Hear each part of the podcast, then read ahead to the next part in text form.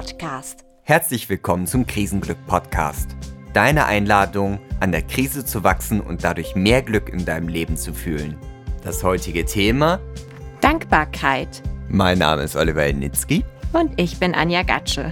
Ja, heute soll es darum gehen, wie Dankbarkeit unser Leben beeinflusst und warum es auch in so schwierigen Zeiten sinnvoll ist, sich hin und wieder eine kleine Dosis Positivität zu gönnen. Und du hast ja direkt dazu was heute schon live erlebt. Ja, genau. Das war ein sehr schöner Moment heute Morgen. Ich bin gerade aufgewacht, ganz frisch, hatte gut geschlafen. Das war schon so der erste Gedanke, so, oh, das tat so gut, mal eine Nacht so richtig gut zu schlafen. Mm. Und dann habe ich schon gesehen, hinter dem Rollo, ähm, die Sonne scheint heute wieder, wo ich so dachte, wow, die Sonne scheint heute wieder, das ist ja toll. Und dann habe ich dich neben mir liegen sehen, habe gedacht, ach, und Oliver liegt neben mir, das ist ja auch toll. Und dann ging es los, dass mir so ganz viele kleine Sachen und auch große Sachen einfielen. Sowas wie, wow, und es gibt jetzt da draußen Menschen, die gerade aktiv gegen Corona kämpfen, die tatsächlich auch dafür ihre Gesundheit aufs Leben setzen. Das ist echt Wahnsinn, dass sie das machen. Und dann kamen aber auch so Kleinigkeiten wie, oh, meine Bettdecke fühlt sich schön weich an und es ist so schön warm im Bett. Und ähm, ja, es waren so viele Dinge in meinem Kopf, die da zusammenkamen und ich merkte, wie mein ganzer Herzbereich, also der Bereich im Brustkorb, immer wärmer geworden ist und wie ich, wie da so ein, so ein ganz warmes Glücksgefühl durch mich durchströmte. Und das war ein super, super schöner Moment, wo ich erstmal ja, eine kleine Runde gebadet habe zum frühen Morgen. Ja, gebadet in guten Gefühlen. Und dann fängt der Tag natürlich auch ganz anders an. Man startet ein bisschen dynamischer. Wenn ich an Thema Dankbarkeit denke, da denke ich erstmal an all die Helfer und auch alle Zuarbeiter, die unser Leben gerade so wie es jetzt ist ermöglichen. Das sind die Leute, die an den Supermarktkassen sind. Das sind die Leute, die die Pakete bringen. Das sind die Leute, die in den Kraftwerken dafür sorgen, dass unsere Wohnung angenehm warm ist bei den teilweise nächtlichen, doch eher frischen Temperaturen. Das sind die Leute in den Wasserwerken, die dafür sorgen, dass frisches Trinkwasser ähm, und trinkbares Trinkwasser aus unseren Ro äh, Wasserhähnen kommt. Da sind die Leute, die in den Krankenhäusern arbeiten. Das sind die Leute, die die ganzen notwendigen ärztlichen Utensilien bereitstellen für die Krankenhäuser, damit sie ihre, ihren Betrieb aufrechterhalten können. Und ich habe bestimmt noch nicht alle aufgezählt und trotzdem möchte ich an dieser Stelle sagen, danke, dass ihr eure Arbeit weitermacht. Ja, die Helden der Stunde. Vielen, vielen Dank. Absolut. Ja, Dankbarkeit, das ist so ein Gefühl, wo man realisiert, okay, das, was ich gerade erlebe oder was mich ereignet, das ist wertvoll, das tut mir gut, das ist ähm, was, was uns alle bereichert. Und ja, wenn ich voller Dankbarkeit erfüllt bin, ich weiß nicht, dann, also kennst du diesen Impuls, dass du dann auch das Gefühl hast, okay, ich will auch was zurückgeben oder wenigstens Danke sagen? So ist dieser Podcast entstanden. ja, genau. Ähm, und das ist tatsächlich auch die Tendenz, die dann aus Dankbarkeit entsteht. Ne? Also dieses, ich will auch was geben. Und das bringt uns letztendlich in einen super intensiven zwischenmenschlichen Kontakt auch. Also ja, dass wir miteinander in Verbindung gehen und ja, so eine gewisse Wärme auch im Raum also entstehen kann. Und das ist ähm, ja was super, super Schönes. Der Haupteffekt, den ich dabei bemerke, ist, dass man durch Dankbarkeit anfängt, davon wegzukommen, nur auf sich selber zu schauen und seine eigenen Bedürfnisse zu berücksichtigen, sondern auch darauf schaut, wer ist noch alles in meinem Leben beteiligt? Wem kann ich auch noch unterstützen? Was für Bedürfnisse haben diese Menschen? Und diese dann in seinem eigenen Handeln zu berücksichtigen. Und das ist, glaube ich, der große Mehrwert fürs menschliche Zusammenleben, dass man halt nicht nur sich selber betrachtet und die eigenen Bedürfnisse, sondern aus dieser egoistischen Sichtweise auch rauskommen kann und auch die Gemeinschaft um sich herum als Ganzes betrachten kann oder zumindest seinen eigenen Horizont und seine eigene Komfortzone auch noch erweitert. Ja, absolut. Also das ist zum Teil was, was für Dankbarkeit spe spezifisch ist. Zum Teil ist es aber auch was Spezifisches für positive Emotionen. Tatsächlich ist es nämlich bei positiven Emotionen so, dass sie evolutionär dafür gedacht sind, dass wir Ressourcen aufbauen. um das Ganze zu verstehen, müssen wir eine kleine Reise zu negativen Emotionen machen und warum es die überhaupt gibt. Und zwar war es relativ schnell da, äh, klar, ähm, evolutionär gedacht, dass negative Emotionen erstmal da sind, unser direkt, dafür da sind, unser direktes Überleben zu sichern. Das kann man sich so vorstellen, wir sind ähm, ja bei unseren Vorfahren, den Steinzeitmenschen, und dann kam zum Beispiel ein Säbelzahntiger. Und dann haben die Angst bekommen negative Emotionen. Und das hat sie dazu veranlasst, in irgendeiner Art und Weise zu reagieren, zum Beispiel wegzurennen oder zu kämpfen, je nachdem, wie stark sie sich im Vergleich zum Säbelzahntiger eingeschätzt haben. So, das hatte die Psychologie relativ schnell als Modell vor Augen. Und dann kam irgendwann jetzt in den letzten Jahren die Frage auf, ja, aber wenn Emotionen doch alle eine Funktion haben, um zu überleben, warum zur Hölle haben wir denn überhaupt positive Emotionen? Das macht ja erstmal nicht so viel Sinn, weil unser direktes Überleben sichert jetzt Dankbarkeit nicht gerade. Das direkte Überleben nicht.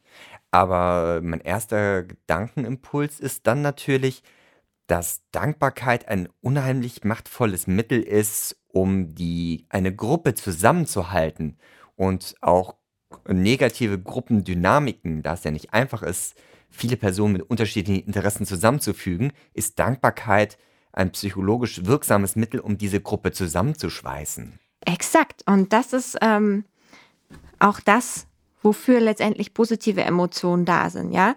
Indem ich positive Emotionen wie zum Beispiel Dankbarkeit spüre, baue ich mir Ressourcen auf, die langfristig mein Überleben sichern. Du kannst dir sicherlich vorstellen, wenn jetzt meine Gruppe mehr zusammengeschweißt ist, weil wir die ganze Zeit viel Dankbarkeit füreinander empfinden, dann ist auch die Chance, dass im Falle einer realen Bedrohung, zum Beispiel Säbelzahntiger, Unwetter oder was auch immer, wir uns helfen, damit wir alle da rauskommen. Und so ist es mit, also das ist letztendlich das, was Dankbarkeit mit allen positiven Emotionen teilt. Wir bauen eine langfristig überlebenssichernde Ressource auf. Diese Ressource kann jetzt ähm, ja zum Beispiel in Bezug auf die Umgebung sein, zum Beispiel mit Neugier, ähm, wo wir dann einfach unsere Umgebung im Spiel erforschen und die Kenntnisse, die wir dann über die Umgebung gewinnen, zum Beispiel, wo Fluchtwege sein könnten, die stehen uns ja auch als langfristige Ressource zur Verfügung. Und Dankbarkeit ist eben was, was sozusagen als Ressource in die Gruppe geht und die sozialen Bande verstärkt. Und ähm, das ist halt nicht mit jeder positiven Emotion so, aber bei Dankbarkeit auf jeden Fall. Das erklärt auch, dass in vielen Religionen Dankbarkeit ein wichtiges oder unter Umständen sogar entscheidendes und Hauptmerkmal ist, dass in Religion und religiösen Ritualen Dankbarkeit eine Kernkomponente ist, die diese Leute in der Religion verbindet.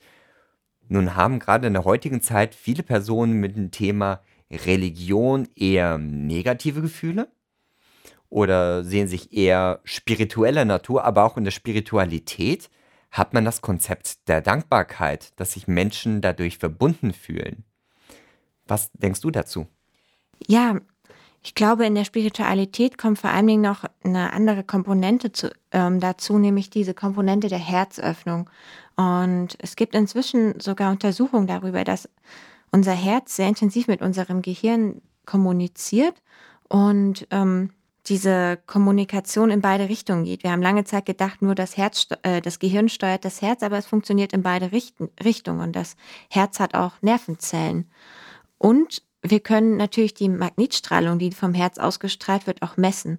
Und diese reicht sehr, sehr weit auch in den Raum rein. Das heißt, wenn wir jetzt ein paar Meter auseinander ähm, stehen, ist es relativ wahrscheinlich, dass im Prinzip dein Herz die Wellen von meinem Herz noch spüren kann. Mhm.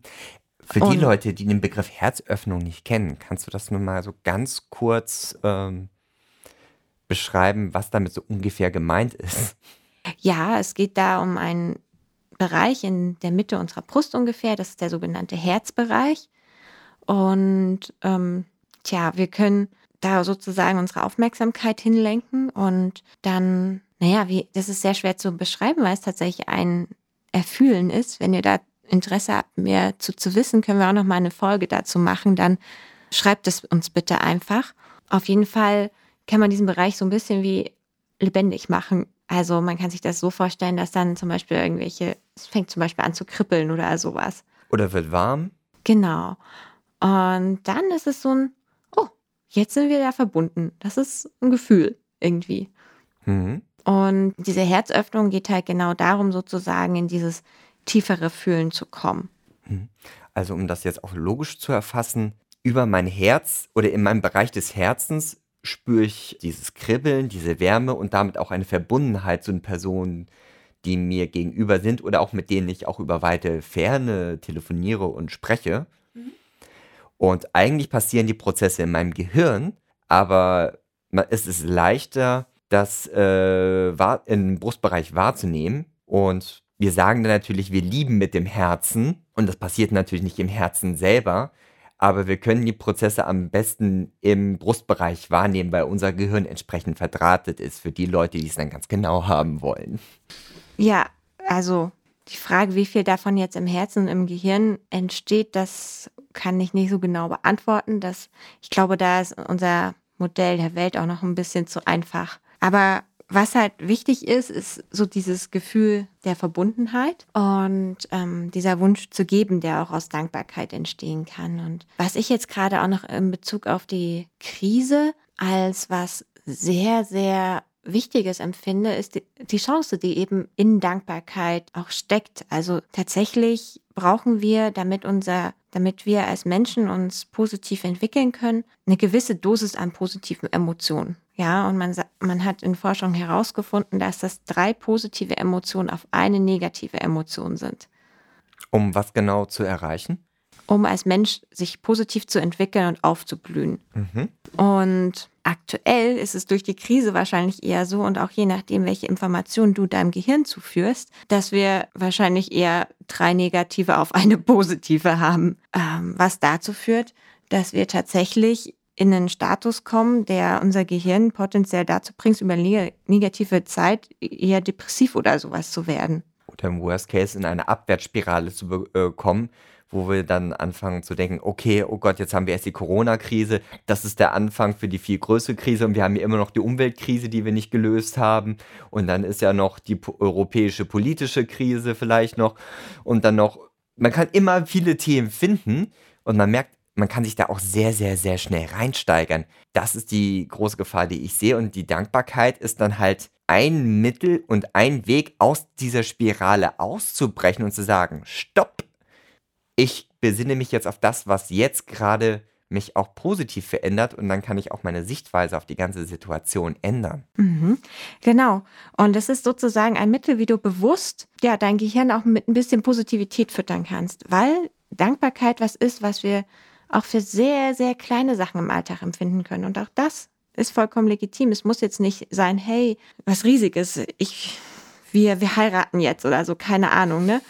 Ähm, es kann auch was ganz Kleines sein, sowas wie, wow, es ist so schön, dass ich gestern meine Decke repariert habe und sie jetzt irgendwie noch angenehmer ist. Ich muss sagen, ich spüre jedes Mal, wenn ich in den Keller gehe, ein Gefühl der Dankbarkeit, weil wir den vor zwei Wochen nochmal richtig schön auf Hochglanz aufgeräumt haben.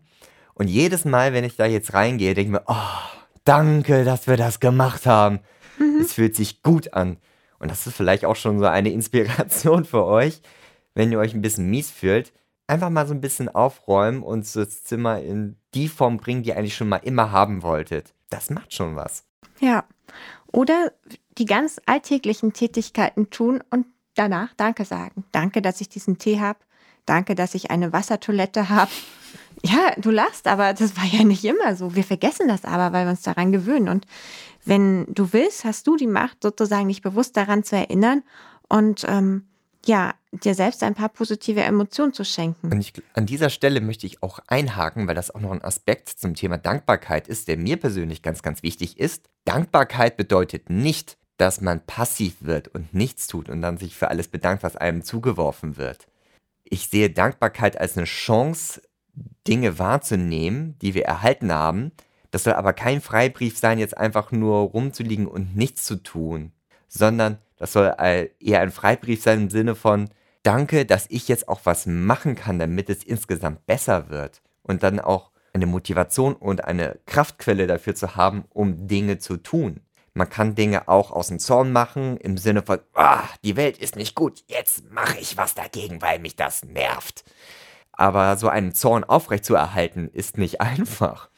Und das Gefühl der Dankbarkeit ist da zumindest für mich viel, viel leichter aufrechtzuerhalten. Das heißt nicht, dass ähm, die Welt aus Zorn zu verbessern eine, kein, äh, eine schlechte Methode ist. Wer das für sich nutzen kann, möge das auch gerne machen, mit dem gerechten Zorn die Welt verbessern. Bei mir ist es so, dass das Gefühl der Dankbarkeit mehr zu meiner Persönlichkeit passt. Worüber ich auch sehr, sehr dankbar bin, dass ich das dann auch so nutzen kann.